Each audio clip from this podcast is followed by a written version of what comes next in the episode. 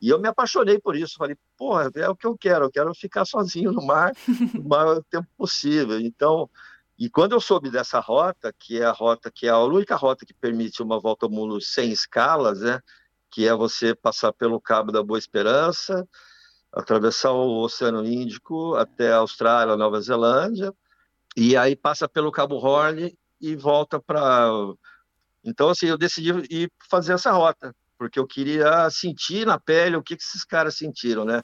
Essa privação de água, de alimento, e de ver o tamanho daquelas ondas lá no, no, no Oceano Austral, né? Então eu tinha fascínio, eu ficava, ficava imaginando, velejando naqueles mares lá, que, com ondas de 10, 15 metros. E, e aí eu decidi ir, falei, eu vou fazer essa viagem.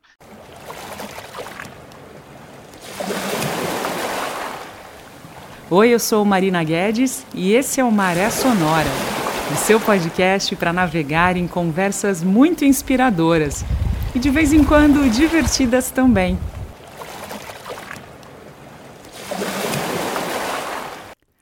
Antes de começar esse episódio, eu faço questão de agradecer também ao Café do Luiz, constante apoiador aqui da Maré Sonora, que recentemente ganhou a terceira colocação na categoria Cereja Descascado do primeiro concurso de qualidade Sudoeste de Minas. Então tá aí uma mais uma prova da qualidade do café do Luiz. Se você quiser ouvir esse podcast da melhor forma possível, que tal então encomendar o seu? Faça isso através do Instagram pelo perfil arroba Café do Luiz. Você pode encomendar de qualquer lugar do Brasil, em grão, em pó, no tamanho que você desejar com certeza a combinação não poderia ser mais perfeita. Podcast Maria Sonora junto com o seu Café do Luiz. Muito obrigada pelo apoio, Luizinho. Então vamos em frente aí com o episódio aqui no Maria Sonora. Sejam muito bem-vindos e muito bem-vindas ao episódio 157 aqui do podcast Maria Sonora. Antes de começar, eu faço questão de agradecer a um, uma pessoa que já passou aqui no Maré Sonora, se tornou um grande amigo e sugeriu o convidado de hoje. O Fábio Tosi, lá em Floripa, recentemente falei com ele, ele falou: Marina, conversa com essa pessoa que vai render um bate-papo super legal. E eu então dou as boas-vindas ao André Magalhães, homem de Melo, uma pessoa que com certeza tem uma trajetória muito inspiradora. André, muito obrigada por topar participar aqui no Maré Sonora hoje. Seja super bem-vindo. Oi, Marina. Poxa, eu que agradeço e aí a presença aí no Maré Sonora. E você lembrou do Fábio Tosi? Puxa, é, o Fábio Tosi participou aí da preparação e da minha viagem de volta ao mundo. Então, assim, é uma pessoa muito querida por mim. E, e mando um abraço para ele por tabela. Maravilha. Tomara que ele escute. Eu vou, vou encaminhar com o maior prazer esse bate-papo. E André, para o pessoal que não te conhece, eu queria te pedir para você falar um pouquinho de você, da sua, da sua história na vela. Se apresenta um pouquinho para quem ainda não, não leu nada ou viu nada a seu respeito, por favor. Tá.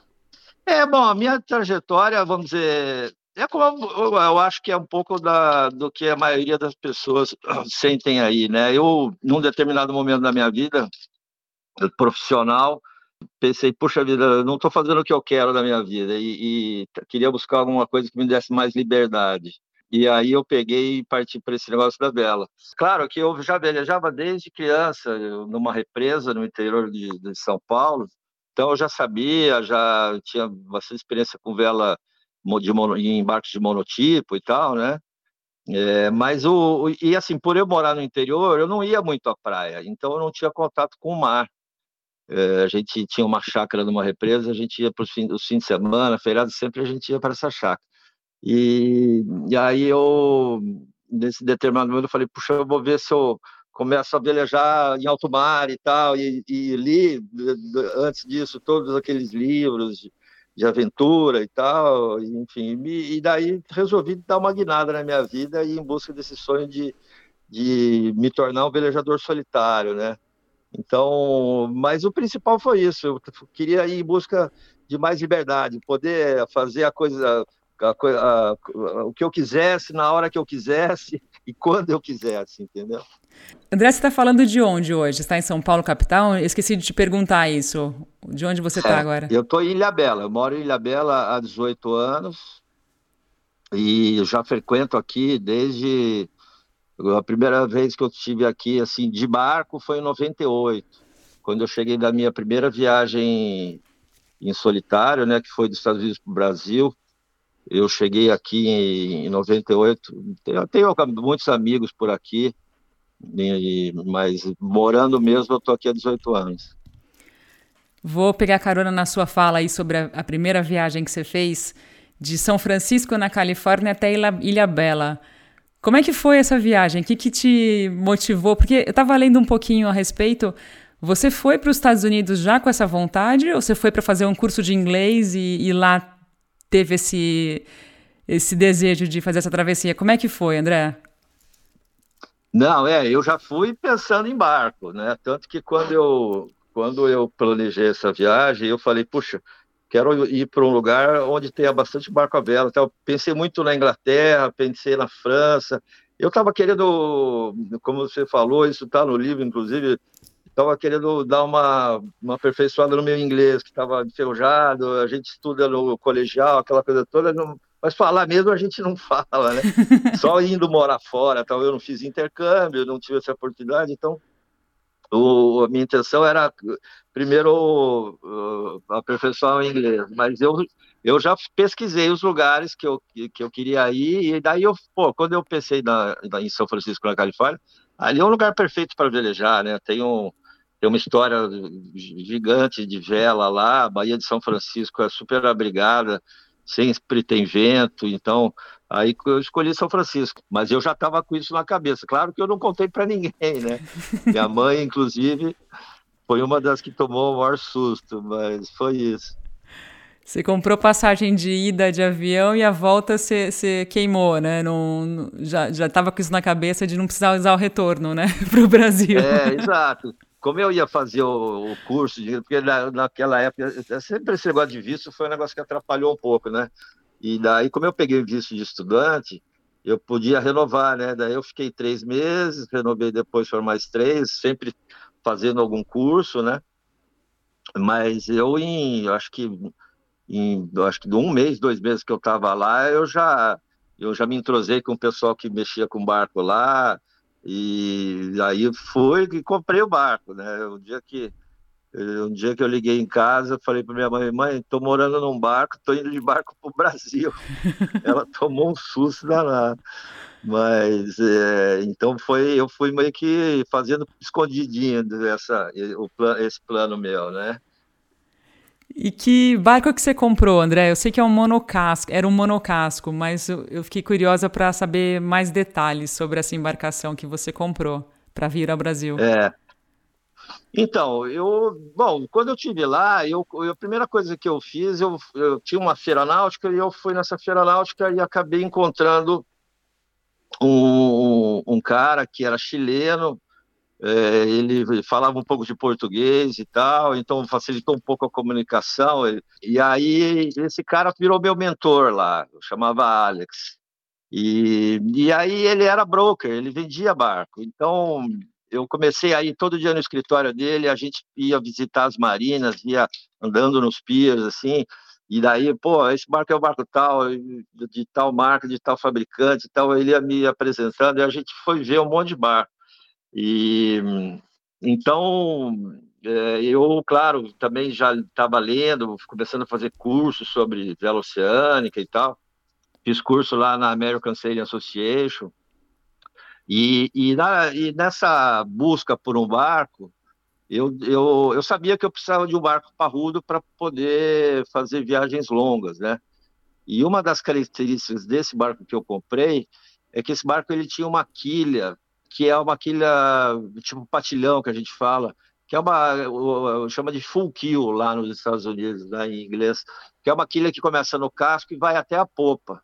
É uma quilha já que não é muito usada nos barcos à vela, muito pouco usada, mas esse fabricante que eu comprei o barco, ele fabrica é, um, um chama Island Packet, o fabricante é lá da Flórida, eles fabricam barco até hoje, e é praticamente um dos únicos fabricantes que usa esse tipo de quilha, que é muito mais segura. Se você bater numa pedra, se você bater num, num, num growler aí, num, num iceberg pequeno, ou num, numa baleia, por exemplo, o, a quilha não corre o risco de quebrar, entendeu? De soltar.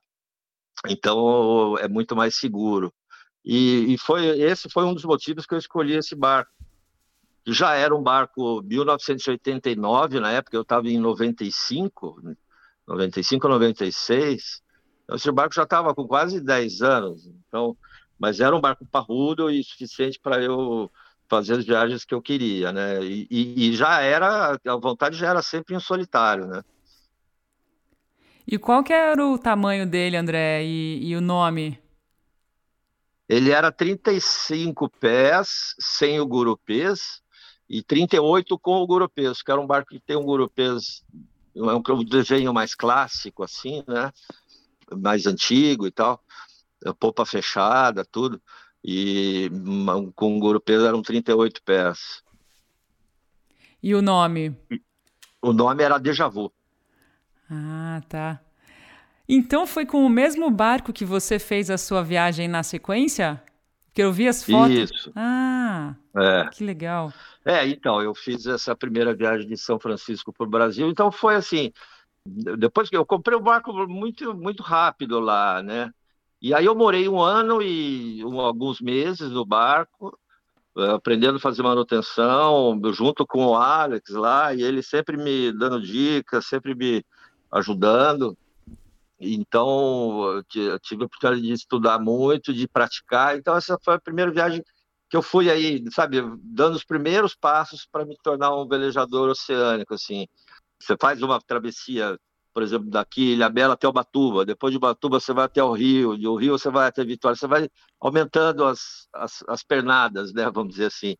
E, e aí, é claro, você vai conhecendo, se conhecendo, conhecendo mais o barco, vendo as dificuldades, então é o que eu recomendo as pessoas fazerem, né.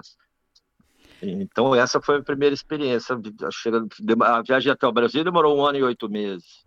Eu fui parando para todos os na maioria dos portos que eu passava, eu parava, enfim. Foi bem legal. E aí você veio descendo então a costa oeste dos Estados Unidos, fez o, o canal do Panamá sentido contrário, né? Galera que vai pelos trópicos Exato. faz leste-oeste, você fez oeste-leste. Como é que foi Exatamente. essa? Como é que foi essa travessia lá? Porque mudou muito, né? Assim, em termos de tecnologia, tal. E eu fiquei curiosa para saber como é que era naquele tempo fazer o, o canal. É.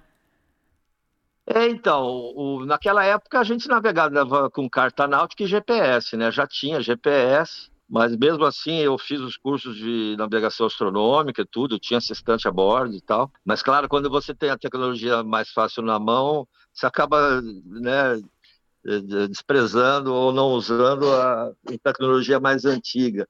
Mas, mas aí e, e, e é interessante porque o São Francisco é um ponto de encontro de muitos velejadores que vêm da, mais de cima, né, dos Estados Unidos, Seattle, aquela parte toda, até do Canadá e tudo. Então, é uma rota que, por exemplo, quem vem lá mais do norte, da costa oeste, né, dos Estados Unidos, Canadá, eles passam por São Francisco e depois vão até o México, aquela região da Barra Califórnia ali.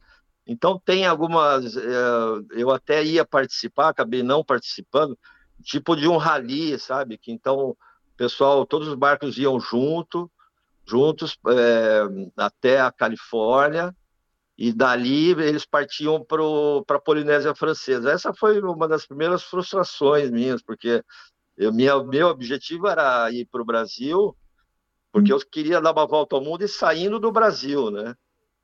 E eu fiz tanta amizade ali que o pessoal falava, pô, André, vamos com a gente para Polinésia, vamos com a gente para Polinésia. E eu falava, putz, eu quero, eu preciso ir para o Brasil e tal. E eu fiquei com esse, com esse, vamos dizer, essa frustração durante muitos anos. Até que um tempo atrás, uns três, quatro anos atrás, eu realizei esse sonho de fazer uma travessia do Canal do Panamá até a Polinésia, que é uma rota muito interessante. Mas naquela oportunidade eu fui e atravessei o Canal do Panamá que é, eu acredito que esteja igual até hoje, porque é aquele mesmo esquema, você acaba amarrando um barco, o seu barco num rebocador, é, é uma burocracia enorme para você conseguir passar por lá, mas a navegação do, do Panamá até o Brasil é uma navegação de contravento, né? Eu sofri bastante tendo que velejar no contravento até chegar no Brasil, né? Mas foi uma super experiência, porque me deixou com bastante, bastante carimbado, né? O seu barco, na hora de você atravessar o canal, você veio, você foi em, qual, em qual posição, assim, no, dentro do canal? Você foi no centro ou nas extremidades, André? É, não, eu fui.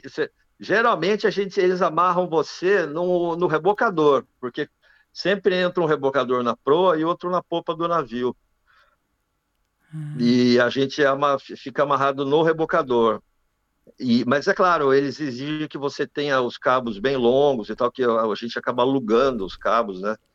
Porque são cabos que tem que, às vezes, até 200 metros de comprimento. Então, a, a gente tem que ter os cabos a bordo, que no final acaba não usando. e aí foi interessante porque eu também acabei levando um casal de mochileiros que estava passeando por ali, uh, para ajudar e tal, porque você tem que ter a tripulação, né? Como eu estava em solitário, e aí eu fui arrecadando gente que estava por ali disponível a fazer o, o, trabalho só por experiência, né? E aí o pessoal atravessou comigo, foi bem legal.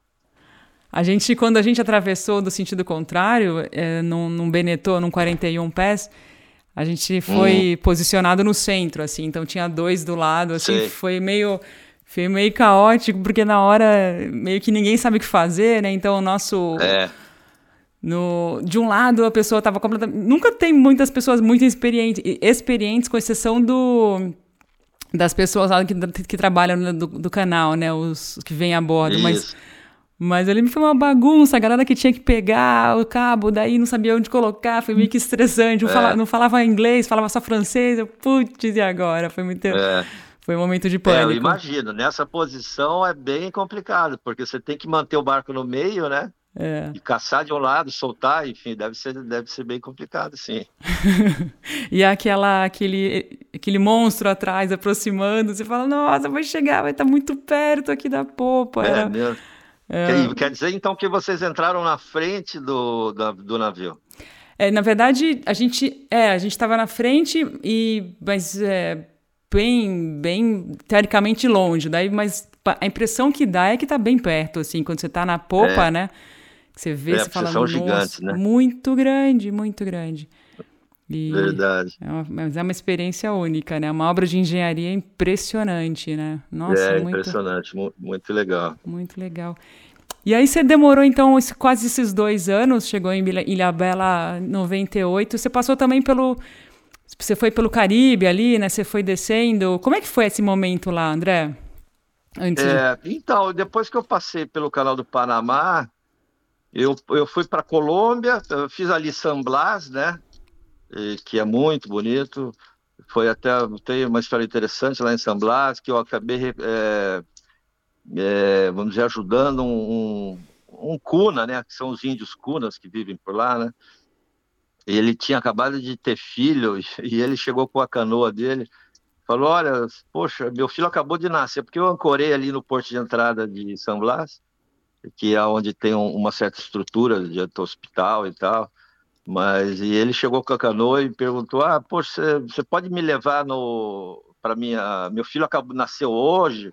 Você pode me levar para minha ilha amanhã? Eu falei, claro, eu não entendi nada, mas eu, claro, te levo.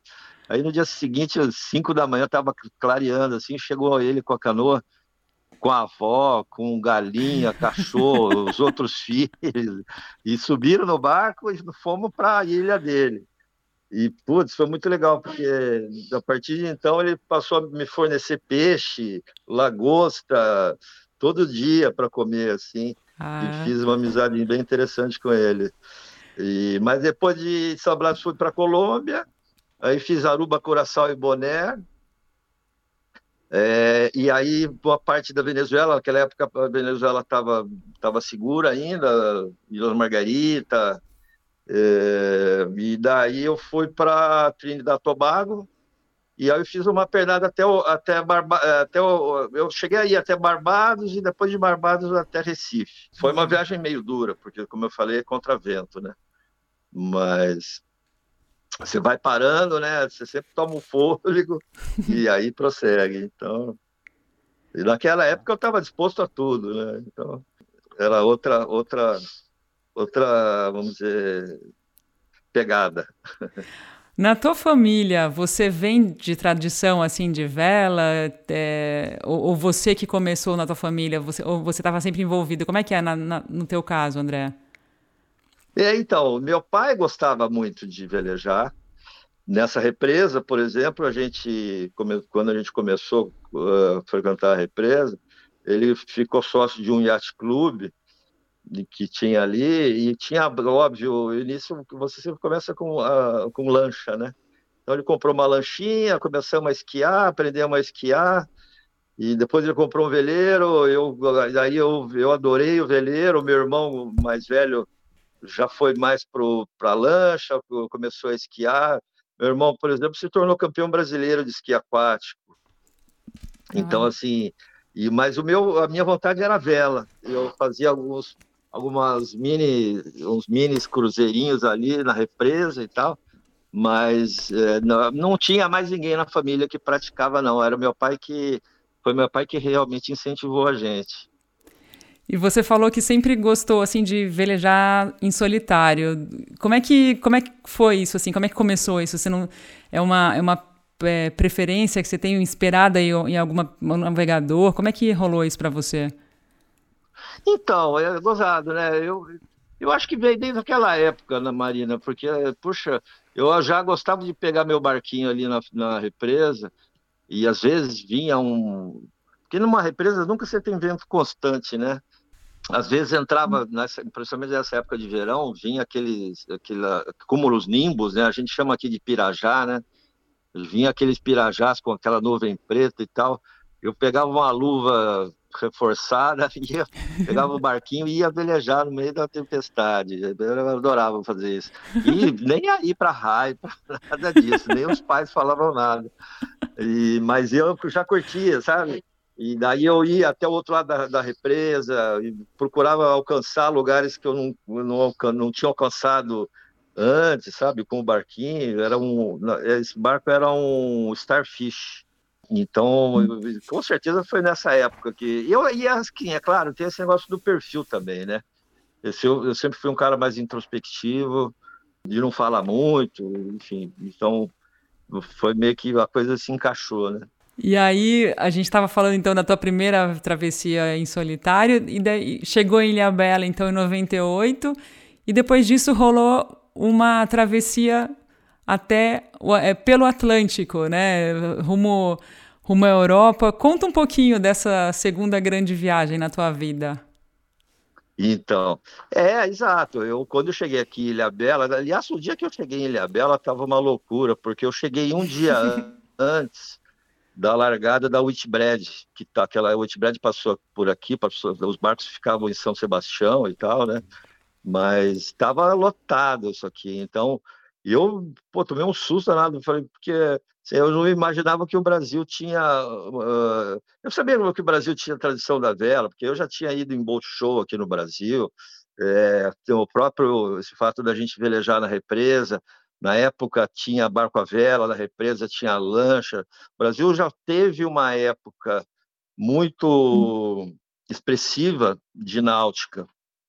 No Brasil produziu muito barco à vela nos anos 80, muita lancha, tal. É aquela coisa, o Brasil tem aqueles altos e baixos, né? Passa por aquelas crises todas, mas então, quando eu cheguei aqui em Ilha Bela, estava tendo no dia seguinte teve a largada da Whitbread, o meu irmão estava aqui, os meus amigos e tal foi uma loucura, ver aquela quantidade de barco na água, na largada e tal, então é impressionante. Mas é, então assim, Ilha Bela, quando eu cheguei, eu logo em seguida fiquei sabendo da dessa viagem dos, comemorativa dos 500 anos, que é, foi, acho que foi abril de 98, né? E aí fiquei sabendo dessa, dessa da regata comemorativa do Brasil 500 anos E aí falei, poxa, vou participar, né? Porque era uma oportunidade de atravessar o Atlântico. É, e só que eu tinha, eu tinha que levar o barco para Portugal, né? Essa que era a dificuldade. e no fim a coisa deu certo. Eu fui em solitário até, até Lisboa, né? Fui até Recife, velejei de Ilhabela até Recife em 11 dias, em solitário. De, 11, de, de Ilhabela fui até as Canárias, e das Canárias até Portugal. Né? Então, foi um, uma, uma, travessia mais longa do que a anterior, dessa, de que era aquele trecho de, de Barbados até Recife, né? E aí nós retornamos em 2000 com a regata. Foi o Pamir Klink participou, fiz muita amizade naquela regata. O Fábio Tosi, por sinal, já estava naquela turma, enfim. Foi uma, uma, experiência, mais uma, uma preparação para a volta ao mundo, eu diria. E você, a gente vai falar um pouquinho também, é, já antecipando, mas não, não queimando a pauta, a gente fala um pouquinho do, tá. do livro, do filme também, é, que, que são esses assuntos que, que você narra né, na, na sua obra, que agora, esse ano, virou um filme. E eu queria depois te perguntar sobre isso. Mas, mas volta um pouquinho no tempo, André. Na segunda viagem, essa viagem pelo Atlântico, ida e volta, é, foi no mesmo barco. Você sempre viajou, então essas três viagens grandes foram sempre no mesmo barco que você ainda tem, certo? Sim, foi no Island Packet, é. E eu fiquei curiosa para saber uma coisa. O que, que você eventualmente mudou? O que, que você. Um aprendizado da primeira para a segunda, que você falou: não, espera aí que eu preciso mudar tal coisa no meu barco, preciso fazer diferente, um estilo de navegação. Você lembra fazendo esse tipo de análise em relação à primeira e para a segunda viagem? Olha, Marina, na verdade, assim, de pensando de, pro, de bate-pronto assim, não lembro de nada, não. É claro que eh, eu ia ter um desafio maior nessa, nesse segundo trecho, né? Agora, quando, quando você viaja em solitário, você tem uma certa limitação. Por exemplo, eu, eu não tinha um balão no meu barco, eu não tinha um gine, que é uma, é aquela vela para ventos mais fracos e tal. E claro, hoje eu penso, falo, putz, por que, que eu não tinha uma vela daquela? Eu, eu tive assim, eu, eu, fiz sempre o meu objetivo, né? Era sempre conseguir um patrocínio, ver se algum conseguia algum apoio e tal. Porque eu sempre banquei as, as minhas viagens, eu, eu, eu fiz isso exatamente porque é, eu gostava de velejar em solitário, eu, eu, eu queria sentir o, o, essa solidão, essa imensidão do mar e tal, mas eu, eu hoje analisando vejo que falt, me faltou um pouco de recurso para ter alguns equipamentos que na época já existiam, né? Uma vela balão, por exemplo, seria uma coisa, mas é, ao mesmo tempo tem essa questão de quando você está sozinho, você também tem certa dificuldade de manejar o barco.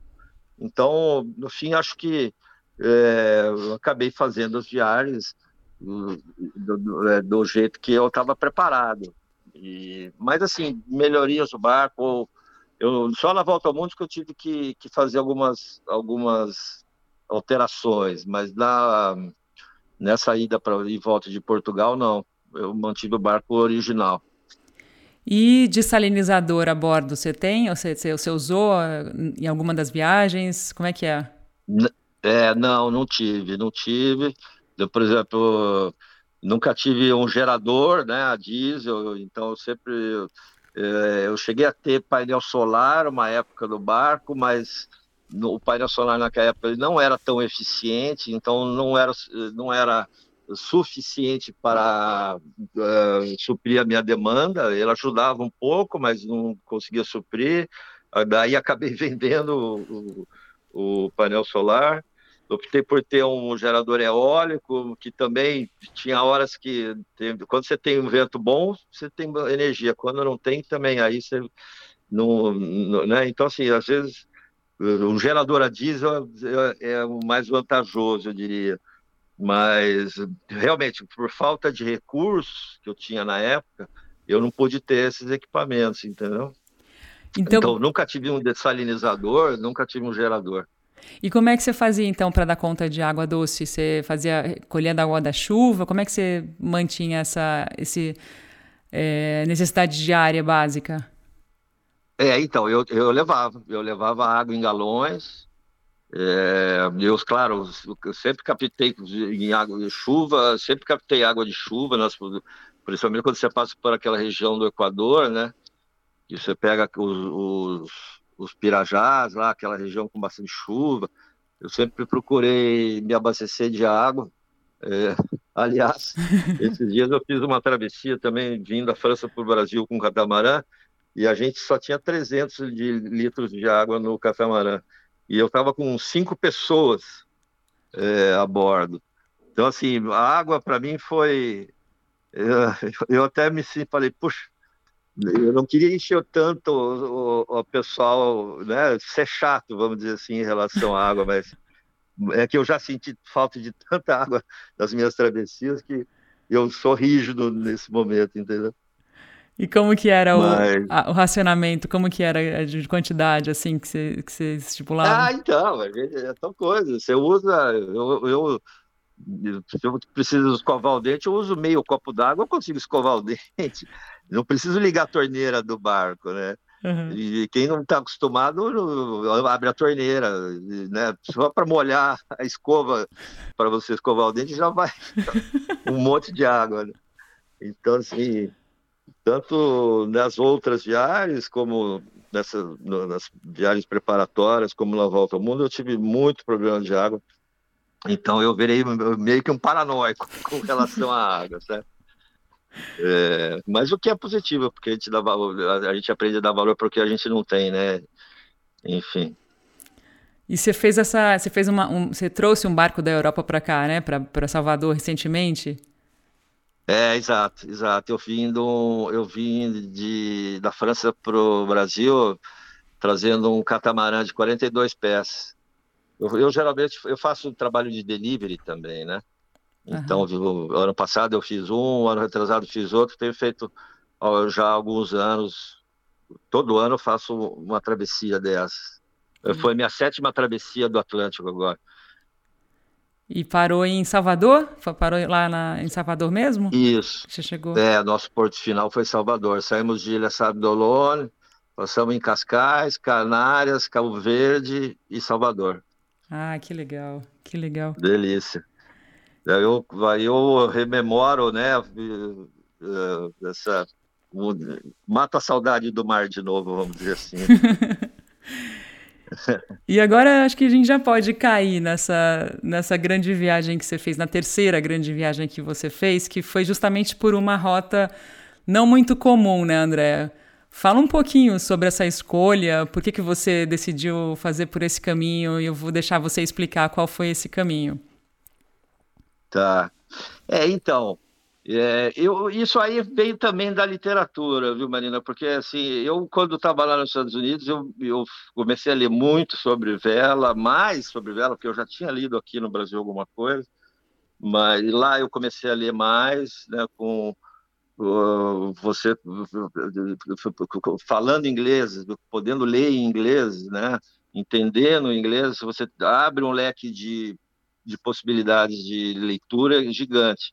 Então eu, eu, li coisas lá que aqui que muitas vezes aqui no Brasil esses livros não são traduzidos para o português, né? Então é, sobre a história da vela da, da vela em solitário, né? Então todos esses aquelas histórias do, do, do Joshua Slow com é, do Bernard Montessier, do Robin Knox Johnson, do Tristan Jones, esses caras que começaram as, as navegações em solitário no mundo, né? E eu me apaixonei por isso. Falei, porra, é o que eu quero. Eu quero ficar sozinho no mar o maior tempo possível. Então, e quando eu soube dessa rota, que é a rota que é a única rota que permite uma volta ao mundo sem escalas, né? Que é você passar pelo Cabo da Boa Esperança, atravessar o Oceano Índico até a Austrália, Nova Zelândia, daí atravessa o Pacífico e aí passa pelo Cabo Horn e volta para geralmente essas viagens eram feitas da Europa, né? E daí passa pelo Cabo Horn e volta, pelo Cabo Horn e volta. Então, assim, eu decidi ir fazer essa rota, porque eu queria sentir na pele o que, que esses caras sentiram, né? Essa privação de água, de alimento e de ver o tamanho daquelas ondas lá no, no, no Oceano Austral, né? Então, eu tinha fascínio, eu ficava, ficava imaginando é, velejando naqueles mares lá, que, com ondas de 10, 15 metros. E, e, aí eu decidi ir, falei, eu vou fazer essa viagem. E como no Brasil nem, nenhum brasileiro tinha feito, eu falei, poxa, melhor ainda, né? De repente eu consigo um, mais um espaço aí no, na vela, de repente eu consigo. Que nesse momento meu sonho já era participar de uma regata dessas é, volta ao mundo em solitário, sabe? Tem a Van Globe, na época tinha a Five Oceans, que era uma regata também em solitário, mas com escala, e eu já estava bem entrosado nesse mundo. Os franceses são os, os reis nesse, nesse cenário de, da vela oceânica em solitário, né? É, eles têm lá, muita gente veleja, tem o costume de velejar em solitário. E eu me apaixonei por isso. Então, por isso que eu, eu decidi fazer essa viagem, né? Para sentir se era possível velejar no Oceano Austral. E graças a Deus eu cheguei. E André, a viagem que o, que o Americlink fez em 90. Me corrija se eu, se eu falar alguma bobagem, por favor. Que ele fez uma, uma circunnavegação também em solitário pelo, pela Antártica em 98, não foi? Ou foi depois? Isso. Você teve foi, alguma inspiração? Foi isso mesmo. Você se inspirou de alguma forma no, na, no que ele tinha feito? Como é que foi essa referência para você? É, exato. O, bom, o Amir eu conheço muito. Poxa, adoro o Amir, admiro demais ele. É, inclusive, ele está no meu filme. Mas né, eu conheci o Amir no, na viagem dos 500 anos e, e então, assim, é, ele fez aquela viagem. É, ele estava pensando até em não parar e tal, mas depois ele acho que teve algum problema mecânico, não sei exatamente, e ele acabou não parando, né? E, quer dizer, acabou não parando, não, ele acabou parando, na, acho que da Georgia do Sul, alguma coisa assim, e o que mais ou menos desconfigurou a circunnavegação em solitário sem escalas, né? Eu não, eu não, não acredito que ele, o objetivo dele era, era fazer isso por, só por fazer, por se tornar o primeiro brasileiro, nada, mas mas como ninguém tinha feito na época, eu falei, poxa, eu vou explorar esse, esse, esse detalhe aí, né? Então, é, como eu já falei, eu estava com ideias de, de, conseguir um patrocínio para participar de uma dessas regatas, que nem recebeu o Jonas agora, acabou de fazer a mini Transat e tal. Então, assim, eu, eu já passei por esses estágios todos lá atrás, né? Já tentei fazer mini transat, já me inscrevi na classe há muitos anos atrás, só que em cada época você tem as suas dificuldades, né? E ele e as dele também. Então, é, então na época eu estava tentando fazer com que eu, eu conseguisse chamar uma atenção da mídia para conseguir patrocínio para fazer essa regata, né? E, então esse foi um dos motivos também.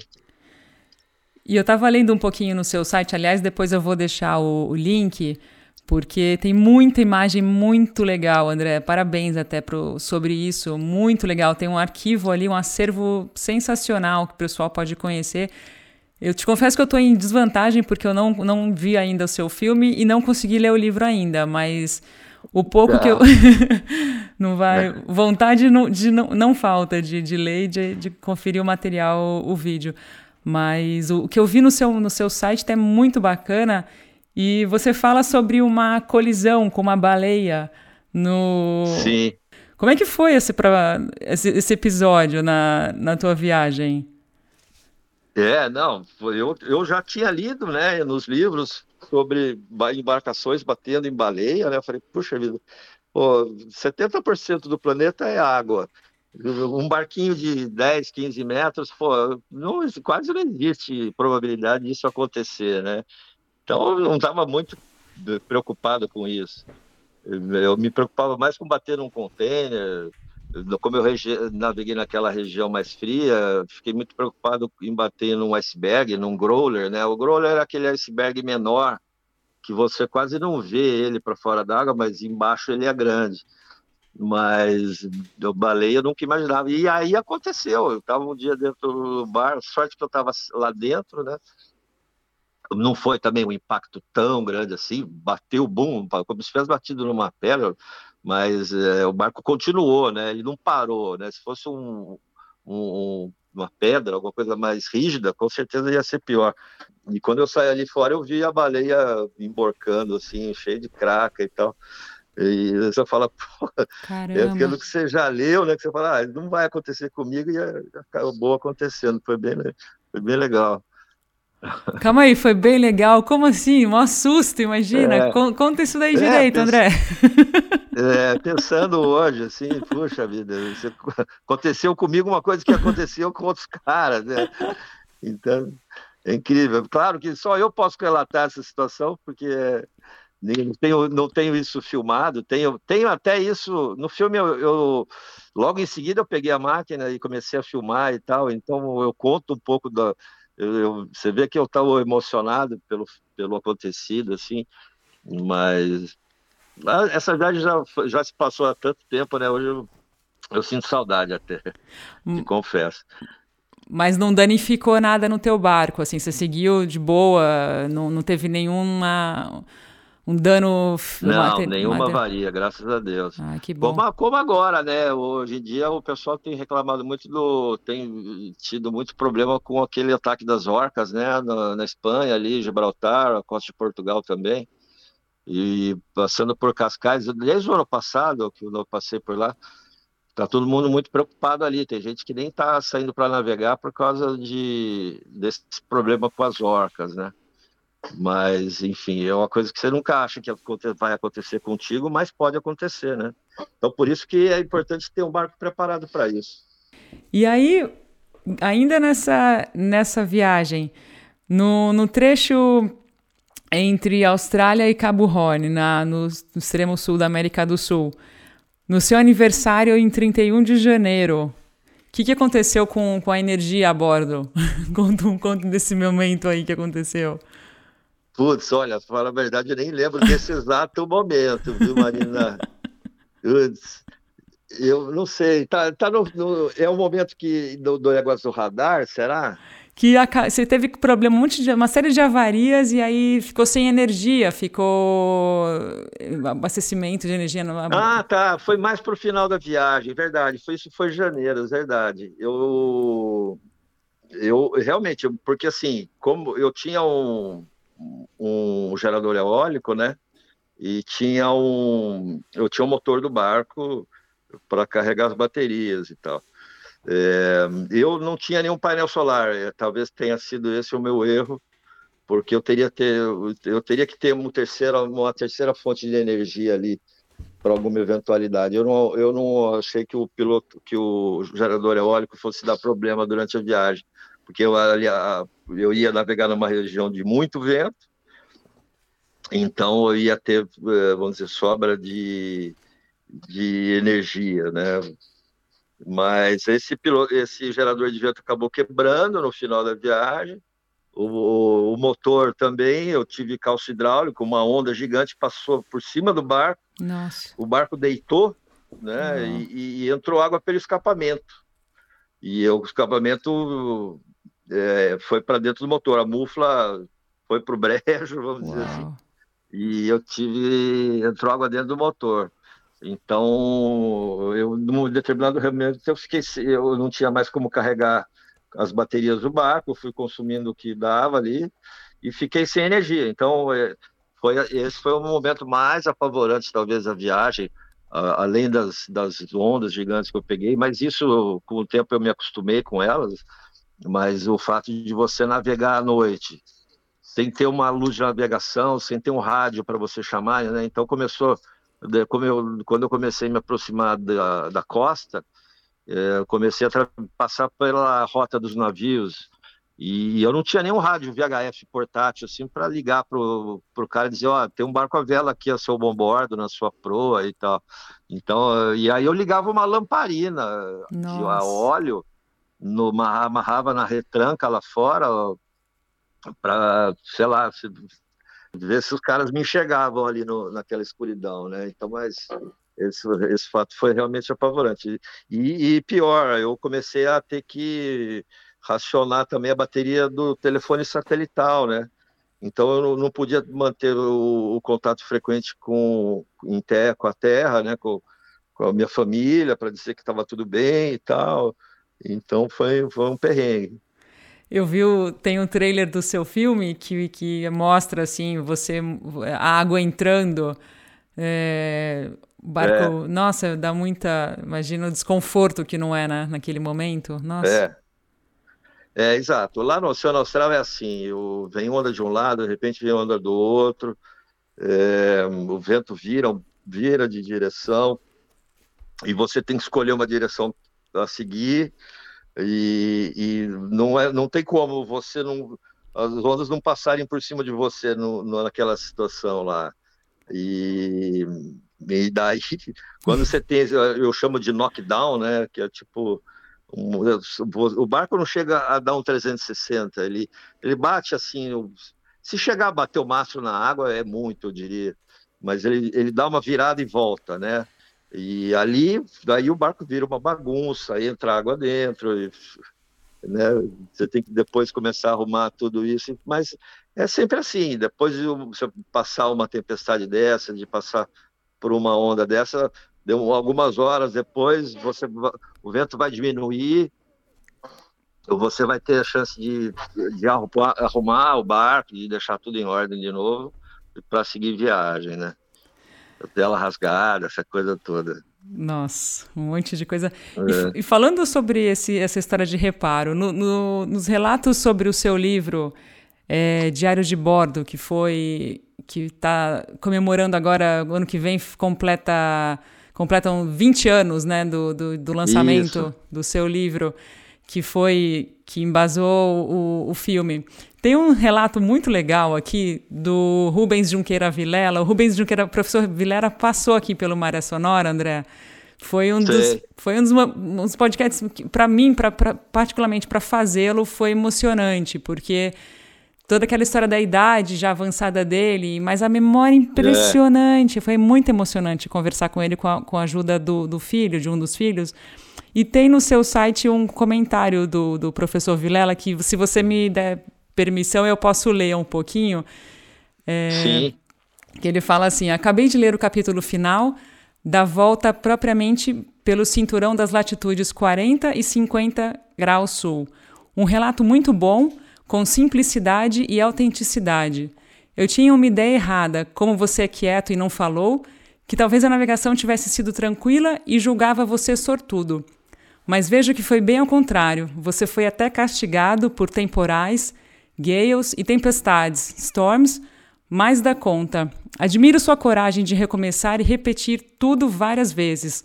Costurar velas, subir um mastro, consertar leme de vento dependurado na popa feito morcego, etc, etc. Para mim é o maior sacrifício ter que repetir uma coisa difícil feita uma vez. Já nesta parte não lhe invejo tanto.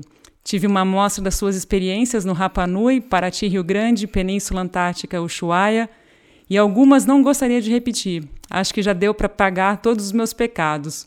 Grato pelo livro, foi um prazer viajar com você, curtindo cada lance. Grande abraço e boa navegação do ano 2005. Muito legal é. esse, esse, depoimento do professor Vilela. Lindo, né? Que texto lindo, né? Puxa vida, me emociona. É, o professor Vilela é uma lenda, né? Puxa vida. A gente naquela época não tinha muita, sabe, é, tal coisa, um dos motivos que eu fui para os Estados Unidos, porque aqui não tinha quase escola de vela, né? Tanto que a primeira coisa que eu vim quando eu cheguei no Brasil foi montar uma escola de vela, porque você não tinha informação, o que que eu já comentei também esse negócio, não, você não tem literatura traduzida para o português, hoje tem mais, mas, e, mas ainda falta muita coisa, né? Então, você pega o professor Bilela que poxa, já dava um, um apoio para a gente nessa época, né? É impressionante, uma, uma pessoa linda, enfim. Então, é, eram outros tempos, né? Quando eu vim dos Estados Unidos para o Brasil em 96, 97, 98, tinha, sei lá, se, tivesse, tinha dois casais ou dois barcos brasileiros viajando pelo mundo, era muito. E, então, hoje em dia você tem milhares aí, milhares não digo, mas tem bastante gente, graças a Deus. Mas então era realmente era outro tempo e o, e o Vilela faz parte dessa história, né? É, o Vilela é, é, é apenas o, o primeiro brasileiro a chegar no Polo Sul, né? Tem só essa, essa dentre outras, Exato. entre outras façanhas, né? super humilde sim. também, né, André? Incrível, uma pessoa fantástica, sim, sim. impressionante, impressionante. Quem não ouviu ainda o episódio, os três, acho que foram três episódios com ele, eu, depois eu vou deixar o link também para quem quiser acompanhar. Ah, porque... eu vou ver com certeza. é a tal coisa, é a tal coisa, né, Marina? A gente hoje tem tanta atividade para fazer, tem tanta informação que a gente não consegue dar conta, né? É. Às é. vezes eu entro no, no, sei lá, no Google, vou pesquisar um negócio, depois eu já acho outra coisa que eu vou buscando outra Aquele fio de meada que não termina, né? Então, assim, se você não focar, ah, vou ver isso. é, e eu, assim, até te confesso que eu hoje em dia não tenho seguido muito o, o pessoal de, de vela que está viajando pelo mundo aí. Eu tenho visto alguma coisa no, no YouTube, às vezes eu entro no Facebook, Instagram e tal, mas não sou daqueles caras que vê todo dia, não, sabe? E, e, mas eu já vi muito, eu já já pesquisei muito sobre vela, já escrevi muito, já fui colunista da revista Náutica, já fui colunista da revista Velejar, da revista Maré Mar, então, sabe, com certeza na minha época eu fiz a, a minha parte, como ando também, continuo fazendo, né, dando meus cursos de vela aqui, e também trabalhando com venda de barco, né, mas é, eram outras épocas mesmo e, e, e, a informação que a gente tem é, é, é, gigante hoje. Com certeza eu quero ver essa, essa, essa sua entrevista com o Vilela. Depois me manda o link. Ah, com prazer, André. Mando sim. Poxa, é... você sabe que quando eu estava acompanhando um pouco, é, a... acompanhando para pre preparando, né, essa, essa nossa conversa, eu vi que você hum. fez o, o lançamento do filme em lugares que incluíram Campinas. Campinas foi onde eu cresci. eu falei, pô. Ah, é, que legal. É. Interior de é, São eu Paulo. sou de Campinas, né? Nasci ah. de Campinas. Ah, Isso. tá. Não sabia, não. Olha só. Tenho família até hoje lá. Ah. Minha irmã mora lá, meu irmão mora lá, enfim. E meu pai foi empresário lá, e, e, a represa que eu frequentava era aquela represa de americano, você já deve ter escutado. Sim. A Praia Azul, lembra? Aham, uhum, aham. Uhum. Então, ali perto, era 30 minutos, 40 minutos de carro até a represa, então era um paraíso para gente naquela época, né? E, enfim, também é um outro assunto muito interessante você pegar o que o Brasil tem de água doce pelo interior aí e, e, e muita atividade náutica também, né? O, a própria revista náutica agora está fazendo um boat show lá na Amazônia, né? É, então, assim, é incrível como o potencial que o Brasil tem nessa área, né? E André, você, o, o, filme Sozinho no Fim do Mundo, ele foi, sim, é. ele foi feito que a gente pontuou embasado nas suas viagens, né, no seu livro. Foi lançado esse ano em Ilhabela, São Paulo e Campinas, é isso? E, e corrija um pouquinho se eu falar alguma coisa, por favor, fica à vontade. Tá. Mas onde o pessoal pode assistir daqui para frente? Quais são as, qual é a programação para quem ficar com vontade de conferir esse material? Tá. É, então, eu. Poxa, essa história é mais emocionante ainda, porque quando eu fiz a volta ao mundo, eu levei uh, máquina né, filmadora e tal. E naquela época, ainda bem, já tinha um, eu, um sistema de filmagem que era de alta resolução, então, é, eu, eu passei a, a, conversar com a câmera durante a viagem, sabe? Não tinha com quem conversar, eu conversava com a câmera. Então, assim, eu mesmo me surpreendi quando esse, a gente lançou esse filme, porque eu, quando eu cheguei, eu guardei, eu filmei 22 horas, então eu tinha 22 fitas de, de uma hora sobre a viagem, feitas durante a viagem. E eu peguei essas fitas e guardei aqui numa gaveta em casa. Ah, em alguns momentos eu pegava uma fita, punha aqui, via um pouco, tal, e já guardava, e, enfim, nunca me interessei em ver o material todo, né? E nesses 20 anos eu procurei algumas produtoras, falei com algumas pessoas, né? Falou, ah, pô, fiz isso, escrevi um livro, é, pô, tô com umas imagens, tal. Você não quer fazer? Vamos fazer um documentário da viagem tal. Puta, e nunca, nunca consegui viabilizar nada, porque nunca ninguém se interessou em pegar esse material e, e produzir alguma coisa. E daí, finalmente, o, o, Guilherme, ele que foi que é a pessoa que produziu o filme, da Cilab, é um, uma produtora que ele já vem fazendo alguns trabalhos uh, pro, do, do pessoal que está circulando de barco por aí, então ele ele faz algumas uh, faz esses episódios no YouTube, essa coisa toda, mas ele é um cineasta, um cara tá, talentosíssimo. Então, quando eu falei com ele, falei, pô, Guilherme, eu tô com essas imagens, vamos fazer alguma coisa? Ele falou, pô, vamos e tal. Mandei as fitas para ele, depois de um tempo ele chegou e falou, porque eu queria fazer um documentário, só, a ideia era só fazer um, um, documentário de 40 minutos, alguma coisa rápida assim. Mas quando ele viu as imagens, ele falou, pô, André, você, você tem imagem aqui para a gente fazer um filme vamos fazer um filme? Falei, pô, claro que vamos, né? Então, e aí ele começou a trabalhar nisso, foi bem durante a pandemia, então assim, atrapalhou um pouco, mas também ajudou porque é, ele teve tempo de pensar mais e, e se envolver mais nessa produção. E, e, aí saiu. Quando eu vi o filme, eu falei, porra, não imaginei que eu tinha filmado tudo isso, sabe? E essas conversas que eu tive com a câmera e tal. Então, é, é um filme sozinho, né? Eu, eu fiz praticamente todo aquilo, então a gente aproveitou e incluiu imagens. Por exemplo, a gente teve a oportunidade de ir lá na represa em Americana fazer algumas filmagens atuais, né? Fizemos algumas tomadas aqui em Ilhabela também. E no fim eu, eu, eu, eu me surpreendi, o filme ficou muito legal. E agora, nesse processo, a gente fechou com o canal off. O ah, canal Off vai exibir o, o filme na programação normal e, e, também vai estar disponível no Globoplay, para assinantes do Globoplay. Mas isso vai ser a partir de dezembro. Uh, já está fechado o contrato, já assinamos o contrato e tudo, mas está tá entrando na grade de programação deles. Mas então, então é isso. Por enquanto não está disponível, infelizmente. Assim que tiver, eu vou eu vou avisar todo mundo, vou, nós vamos, claro, fazer uma divulgação disso, mas eh, vai ser no canal Off e Globoplay, ah, em dezembro. Que legal. Avisa, me dá um alô também, vai ser um prazer compartilhar e conte com Maria Sonora para reforçar essa divulgação. Vai ser, pô, vai ser uma alegria ver também. Tô bem curiosa para ver. E eu fiquei. É, então, vai ser. Eu lembrei de uma outra pergunta que eu não te fiz, justamente sobre imagem. Hum. Tem, tem uma foto tua do lado de um albatroz no cockpit. Como é que foi aquilo? É. É, exato. Eu pesquei um albatroz, né? Pescou um albatroz. E isso tá no filme. Eu filmei esse, essa, esse oh. episódio, vamos dizer assim. Eu tava, eu geralmente eu jogo um cabo, um cabo, uma linha de pesca com uma isca artificial na popa, né? E eu nesse nesse dia o albatroz ele pegou, ele foi tentar bicar a isca artificial e acabou enroscando na pata dele. Nossa. E aí eu tive que aquartelar o barco em alto mar. Sorte que estava um dia bem tranquilo, não estava ventando forte nada.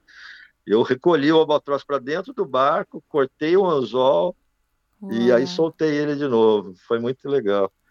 E está no filme essas imagens. Bem, bem interessante. E ele estava. E, e para tirar do animal foi, foi, foi relativamente tranquilo? Foi.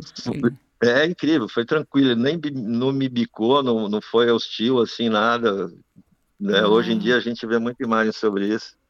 É, mas enfim, esqueci, porque eu poderia ter cortado a linha e ter deixado o anzol no pé, na pata dele, né? Uau. Enfim, graças a, enfim, que eu peguei e salvei ele e tal. É, tá incrível o filme. E, e, é, e daí você perguntou também, daí nós fizemos um lançamento em Campinas, aqui em Ilhabela e, e São Paulo, foi uma, um pré-lançamento, assim, para poder convidar os amigos e tal. Então, assim, o pessoal que viu está gostando. espero que, que todos gostem. Ah, com certeza. Ah, nos avise, por favor.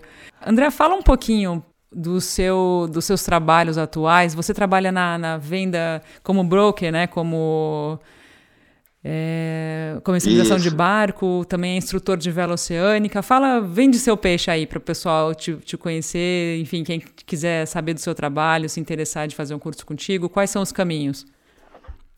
Tá. É, então, Eu comecei a trabalhar com. Porque assim, quando eu, eu voltei da, da primeira viagem de São Francisco ao Brasil, eu cheguei aqui em Ilhabela e já comecei a falar, pô, e agora, o que, que eu vou fazer, né? Daí eu abri uma empresa aqui, isso foi em 99, e comecei a, a fazer uns charters, né? E daí falei, poxa, vou começar a dar um curso de vela e tal. E aí eu devagarinho eu comecei, eu abri para uma pessoa, para uma família, e começou. Daí, sabe quando o ciclo vai se fechando? É a, coisa, a mesma coisa que aconteceu lá nos Estados Unidos. Quando eu cheguei lá, eu conheci esse Alex, eu fui no Bolshoi, conheci o Alex e tal. Sabe quando a, a coisa vai conspirando ao seu favor hum. e as coisas vão dando certo? Então, assim, minha atividade hoje é em função disso tudo. O, eu cheguei aqui no Brasil, eu comecei a dar curso, comecei a fazer charter de, com meu veleiro, levando pessoas, grupos de, de pessoas. Então, assim, eu desde 99 eu estou dando curso de vela, é, eu tenho um, um, site que é o sailingadventures.com.br. É, hoje, por exemplo, eu, um tempo atrás eu comemorei, eu, eu já dei 200 cursos de vela básico. Se você pôr aí cinco pessoas em média por turma, dá mais de mil alunos, né? Que legal. E também, então assim, dou curso tanto dou um básico, um intermediário e um avançado, né? E nesse meio tempo também, eu, é claro, eu senti necessidade de, de, me profissionalizar mais, então eu fui para os Estados Unidos, fiz, me credenciei como instrutor na American Sailing Association, então eu tenho toda a credencial para estudar instrução de vela, né? Eu tenho o método que eu uso, que é o método da American Sailing Association, e eu dou curso nesses três níveis, básico, intermediário e avançado, e meu foco é mais o pessoal que quer fazer cruzeiro. Né? Tem escolas e tem profissionais que são mais voltados para o público de regata, né? Eu não, eu sou mais voltado para o pessoal que quer fazer cruzeiro. O primeiro curso que eu dou era um barco de 32 pés, né? E aí o, o, o, o, ciclo foi se fechar com o negócio de venda de barco. Então, eu, eu fui sentindo que quando eu estava eu, tinha uma pessoa que vinha fazer curso, pô, eu também estava querendo comprar um barco, então comecei a me envolver na área de broker e, e acabei me tornando vendedor de barco, tanto novo como usado, né? Eu sou, já fui representante da Benetor, hoje eu sou representante da Lagoon, já desde 2007 eu sou representante da Lagoon e também trabalho com venda de barcos seminovos. É mais ou menos isso. Maravilha. Eu vou é, eu vou deixar os seus contatos para o pessoal que, que, que é, quiser te procurar, é. falar contigo di, diretamente.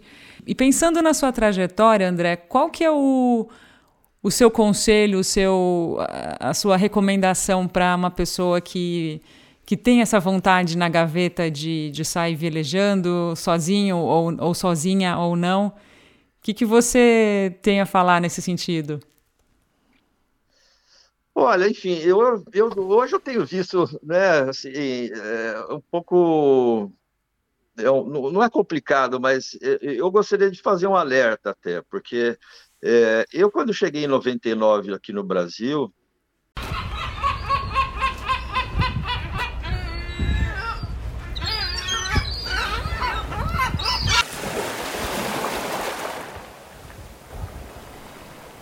Muito obrigada por chegar até aqui e conferir mais um episódio aqui do podcast Maré Sonora.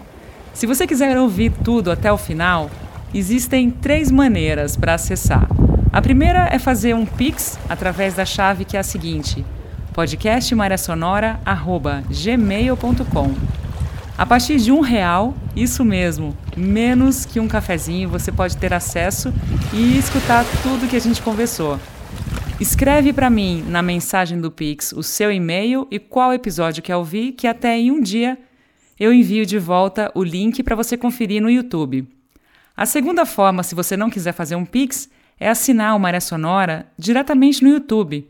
Agora a gente tem essa opção de você se tornar um membro, pagando muito pouco por mês, uma taxa super baixa também, e lá você tem acesso diretamente ao episódio completo. A terceira e última alternativa para você participar é apoiar o Maré Sonora através da plataforma de assinatura campanha Catarse, isso mesmo.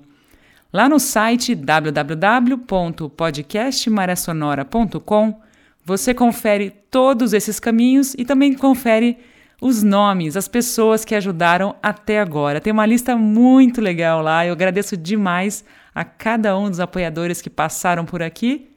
E é isso. Esses são os caminhos. E muito, muito obrigada. A gente se vê na próxima quinzena. E como sempre, eu desejo a todos vocês ótimos ventos.